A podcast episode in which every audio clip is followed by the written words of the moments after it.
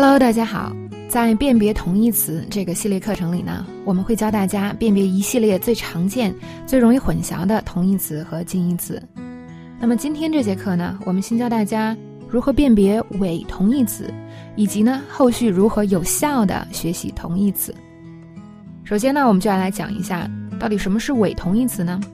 那么在学习英语的时候，同义词、近义词是困扰很多同学的一个难点，因为那么多词好像都差不多意思，我们到底应该选哪一个呢？不过你知道吗？很多所谓的这个同义词啊，它其实根本就不是同义词哦。那这到底又是为什么呢？其实呢，一个主要的原因就是来自于我们两种语言翻译过来和翻译过去时候产生的差异。比如说，我们看下面三个这个伪同义词产生的主要原因。第一个其实就是这个翻译了，因为有一些英文词啊，它中文翻译过来一样，但其实呢，它英文意思是不一样的。比如说非常常见的“坚持”这个词，很多同学都会用 insist 或者 persist，但他们俩其实是不一样的。等一下我们会讲。那么还有一种原因呢？造成的所谓同义词就是两个词长得像，比如说 special 和 specialty，很多同学就觉得哦，那这两个都是特别的意思，但其实也并不是哦。那么第三种原因呢，就是上面两种原因的综合。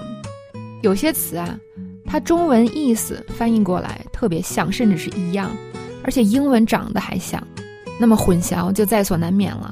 比如说。Technology 和 technique，中文都会翻译成技术这个词，但实际上它们也是完全不一样的。接下来呢，我们就教大家如何分辨伪同义词。首先，第一点呢，就是我们一定要从英语思维入手。什么意思呢？我们来看这组例子：technique、technology、skill 这三个词呢，在中英词典里都有技术的意思。但其实呢，它们的意思是不一样的，尤其是前两个词，它们的意思完全不一样，是吧？这也是让我们外教跳起来的两个词。我们来看例句，那会更好的理解。首先，technique，中文确实是可以翻成技术，但是它是哪种技术呢？它是方法、技巧这种技术。比如说，He's a great basketball player. He has flawless technique. 他是位很棒的篮球运动员，他的技术毫无破绽，所以这里指的是他的技巧，是吧？打篮球的技巧很好。再看一个例句，I'll show you a technique for peeling garlic easily。我来教你一个简单的剥蒜的方法。诶，你看，在这里，这个所谓剥蒜的这个技术，也指的是剥蒜的什么方法和技巧。那相比 technology。它的技术是指哪种技术啊？它是科技的意思，所以它跟 technique 就完全不是一个意思。我们来看例句：Technology has evolved immensely these past twenty years。在过去的二十年里呢，科技飞速发展。Green technologies will save the world from climate change。绿色科技呢，将会减缓全球变暖，拯救世界。现在可以体会到为什么 technology 和 technique 完全不一样了吧？那再看第三个词 skill，它呢是技能、技巧的意思。比如说，勤加练习呢可以打磨你的技能，sharpen your skills by practicing more。比如说，你想把英语学好是吧？那我们勤加练习就可以打磨你的英语技能。或者呢，I have no skills, I don't know what I can do。我没有什么技能，我不知道自己该做什么。有的时候呢，我们刚毕业的时候，难免会有这样的想法。所以看到这里呢，我们会发现哦，其实 technique 和 skill 才是近义词，它们有相近的地方，都可以指做一件事情的技巧。但是呢，它们有不一样的地方。那我们到底要如何避免去学到这样的伪同义词呢？被他们所祸害呢？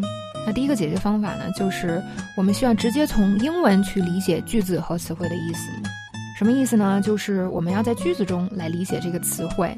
那这样的话，我们能明白这个词汇它到底是什么意思，而不是简简单单我们就背了一个中文的意思，是吧？那很多同学呢，啊，有的时候造句、写文章，说话不会的时候，就直接去中英词典上查一个。那你查出了一堆，你根本不知道该用哪个好，你随便用一个，那这个犯错的可能性就非常大了。那还有一个呢，就是我们的学习方法由面及点非常重要。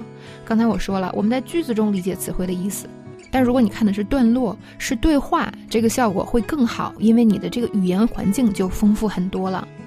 在词汇课的内容里呢，我们会给大家提供更多你说话和写作的段落，那这种大段的东西呢，是非常锻炼你的语言能力的。在这种学习中呢，你也会。更加啊深刻的体会到各个词汇的意思，那会帮你避免所谓的这种伪同义词啊所造成的危害。还有很好的资料呢，就是英文原版书呀、美剧呀。但是原版书呢，一定要注意看呢啊比较新的、跟当下接轨的、适合你水平的书，不要去看太老的书。那个因为英文已经变了太多了，并且呢有些很老的书，它其实并没有那么有意思啊。嗯，也许它有名是因为它的文学性呀，是吧？和当时的时代啊。如果你一开始就看那种书，很可能就扼杀了你对啊英文的兴趣，并且呢，说实话，它对你的帮助也不会有那么大，因为很多书都太难了。好，这是第一个解决方法。那以后我们还会有很多。啊啊，同义词辨析以及那其他的词汇课里的内容，都会不断的帮大家去巩固啊这种思路和方法。所以，如果你一时觉得嗯我似懂非懂，完全无所谓啊，以后我们的课程还会讲的。好，那我们这节课就到这里了。那由于是这个同义词辨析的第一节课是吧？所以我们就多讲了一些学习方法的事情，希望呢对大家有所启发，也希望呢能给大家后续的学习带来更轻松愉快的效果。